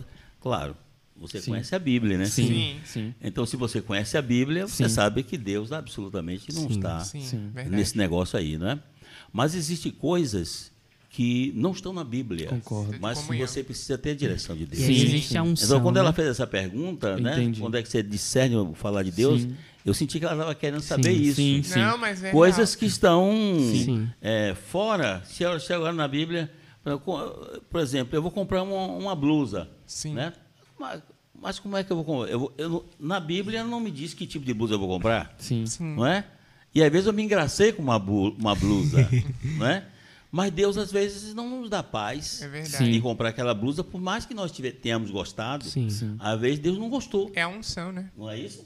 Então a unção interiormente nos ensina a respeito de Sim, todas as coisas. E é verdadeira e não é falsa. Sim, né? sim. Eu falo simplesmente porque pode outras pessoas não, eu tá ouvindo a gente Sim. que não, Não, é Emily, claro. entendeu? E é bom deixar muito claro. É, Nossa, eu, eu acrescentaria, né, humildemente, que quando a gente não tem experiência em reconhecer a voz de Deus, nós precisamos receber a ajuda de quem conhece. Né? o, o pastoreio, aquelas pessoas que o Senhor deixou como tutores e curadores também podem exercer essa Sim. função, nos ajudando a, a Isso. discernir. Foi o caso de Samuel mesmo, Samuel não, Sim. não reconheceu, mas aí Eli já conhecia a voz de Deus. e disse, ó, é a voz de Isso. Deus. Ah, também tem é, a comunicação de Deus, ela ocorre de, de certa maneira com as pessoas que os, o buscam mais profundamente. É, um princípio, esse princípio está estabelecido ali na relação que Deus tinha com, com Moisés, né, e que não tinha com Miriam e com Arão. E o Senhor diz: olha, eu falo com Moisés de uma forma que eu não falo com vocês dois.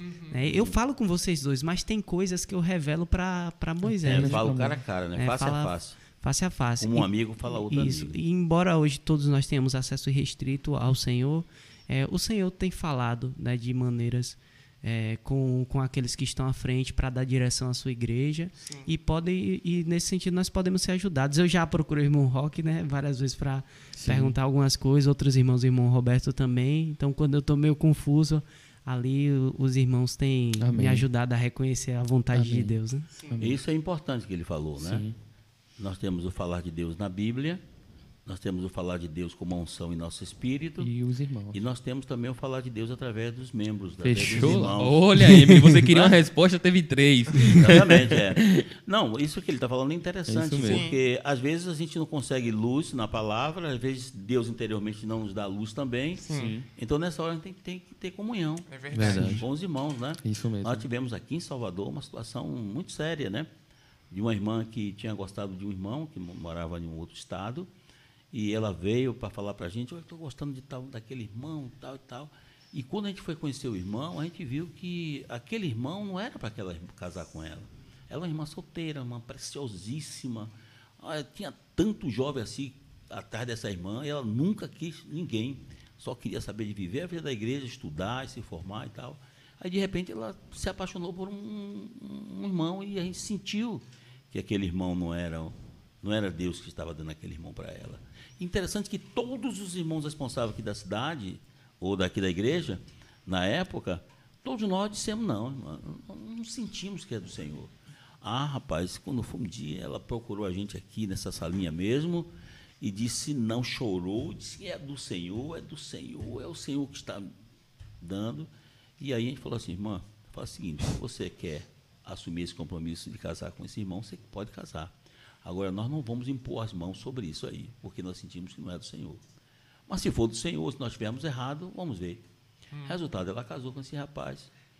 É, passado uns, alguns anos depois, que resultado?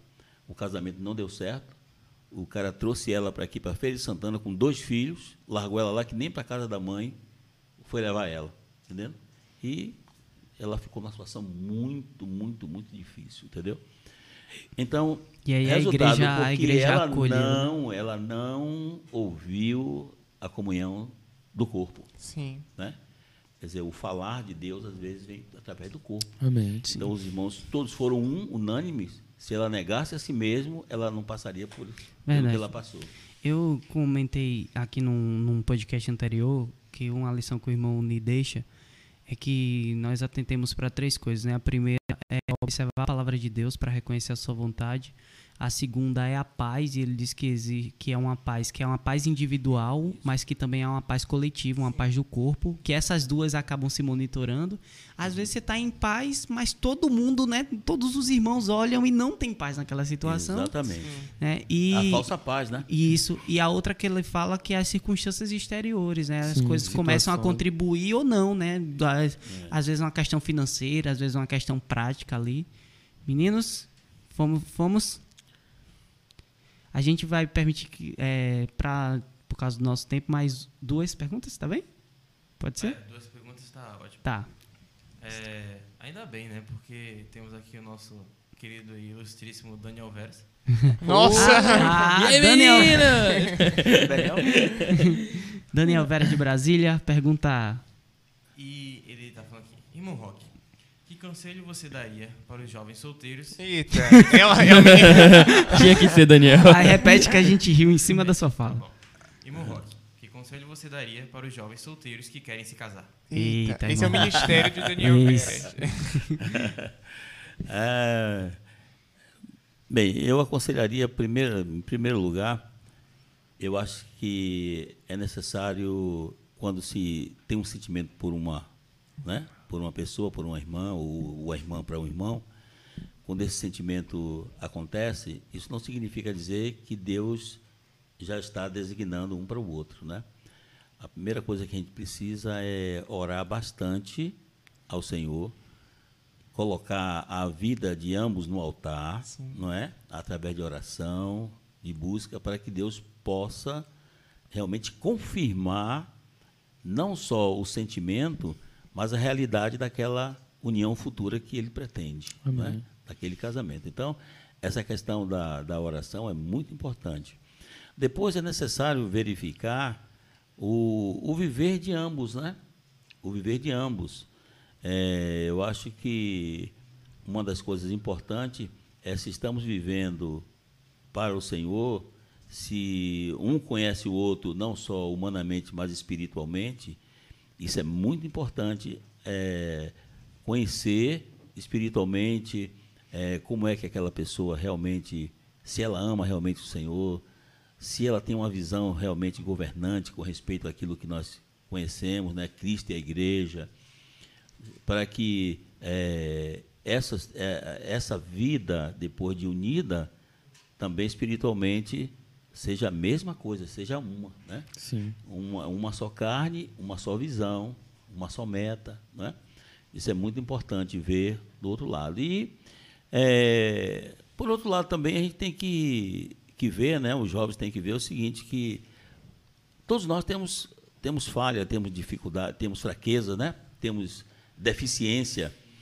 Então, quando tiver para casar, é bom, antes de casar, abrir bem os olhos, né? Para conhecer bem a pessoa. Sim. E depois de casar, tem que fechar os olhos.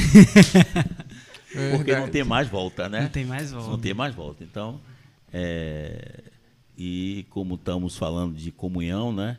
É bom também que tenhamos comunhão com os irmãos responsáveis da igreja, né?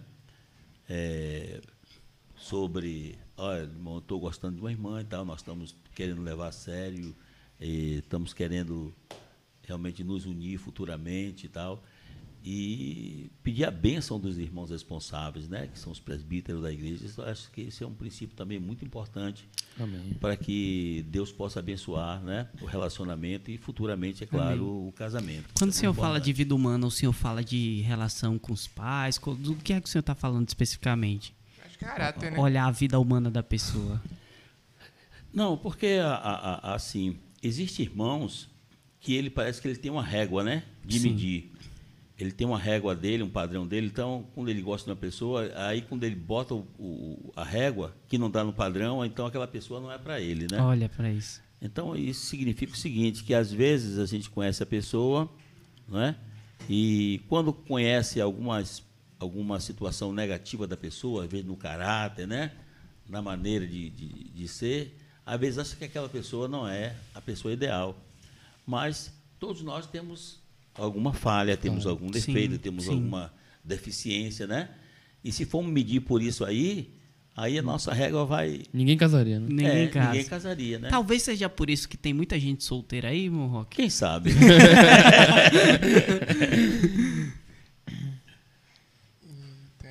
E a última pergunta é de Paulo Cruz. Ah, Paulo Cruz tá por aí. Amém, amém, amém, amém, amém. Amém. Um milhão de amém. Um milhão de amém. É, pergunta Rock. Sobre a experiência da espinha é, Ah, rasgada e o que ele ganhou com essa experiência. O homem lembrou. Famosa, Vocês né? conhecem da Não, não, não, não. Mas posso ouvir de novo. Como foi isso aí? Espinha engasgada? É, exatamente. Isso foi uma experiência que eu já contei há muito tempo atrás, né? Quando eu estava em São Paulo, numa reunião de cooperativas, naquela época eu estava como gerente da cooperativa e teve uma reunião lá da editora, todas as cooperativas juntas e tivemos é, um final de semana juntos. E naquele sábado, ah, o almoço era peixe. Lá era peixe. E aí eu peguei meu pratozinho e tal, vim, sentei junto do irmão aqui. E tô eu comendo, aí o irmão olhou para minha cara e falou assim, irmão Roque, cuidado, cuidado porque é peixe, viu? Eu disse, eu sei que é peixe. Moqueca, moqueca ou frito? Eu sou da Bahia, sou de É, Salvador. Não, era, era Frito. frito, era frito, era frito.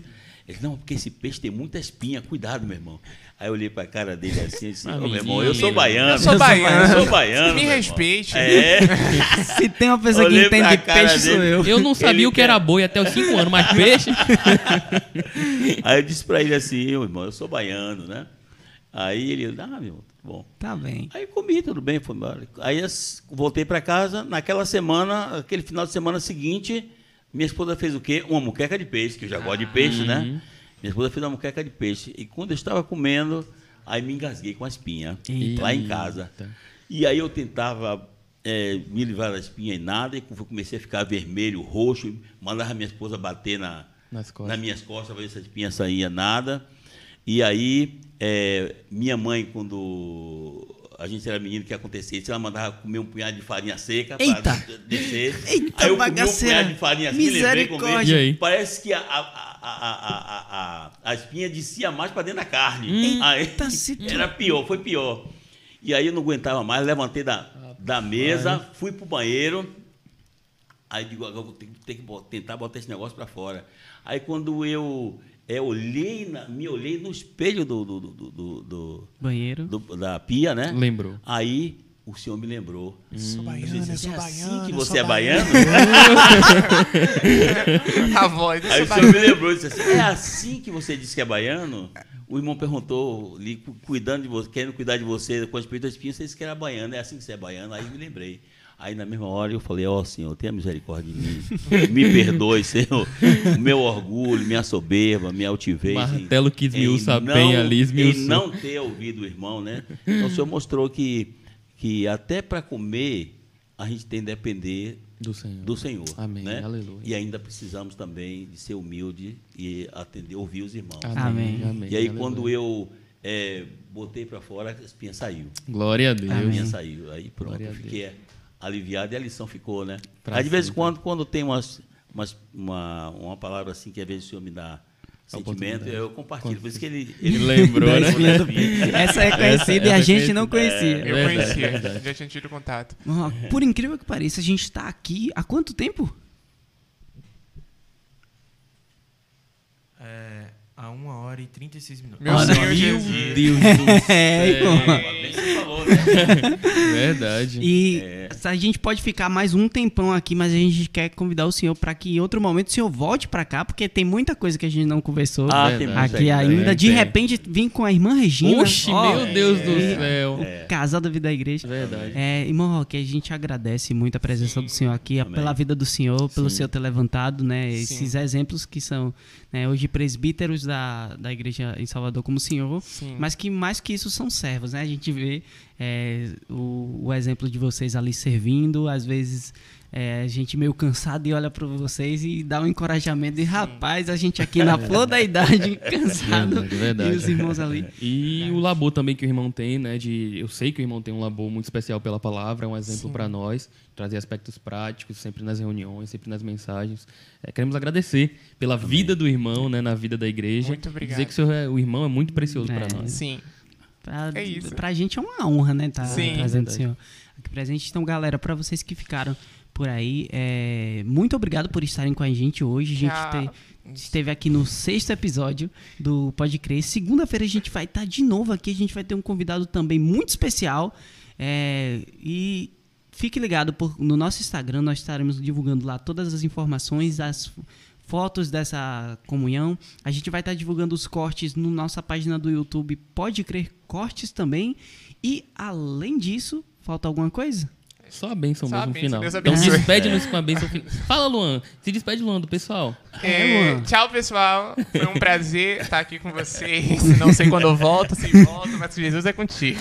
E a bênção E final para eu nós. também quero me despedir, né? Amém. Tem, Me tem, despedir E diga a bênção, fi- a de todos final. vocês que de- estiveram aqui eh, participando conosco, aí fora, e vocês aqui dentro, né? Os, os nossos que estão aqui íntimos, né? Que estão aqui juntamente conosco. Queríamos também, eu quero também agradecer a vocês e dizer que nós, apesar de já estarmos, ter passado por uma estrada, né?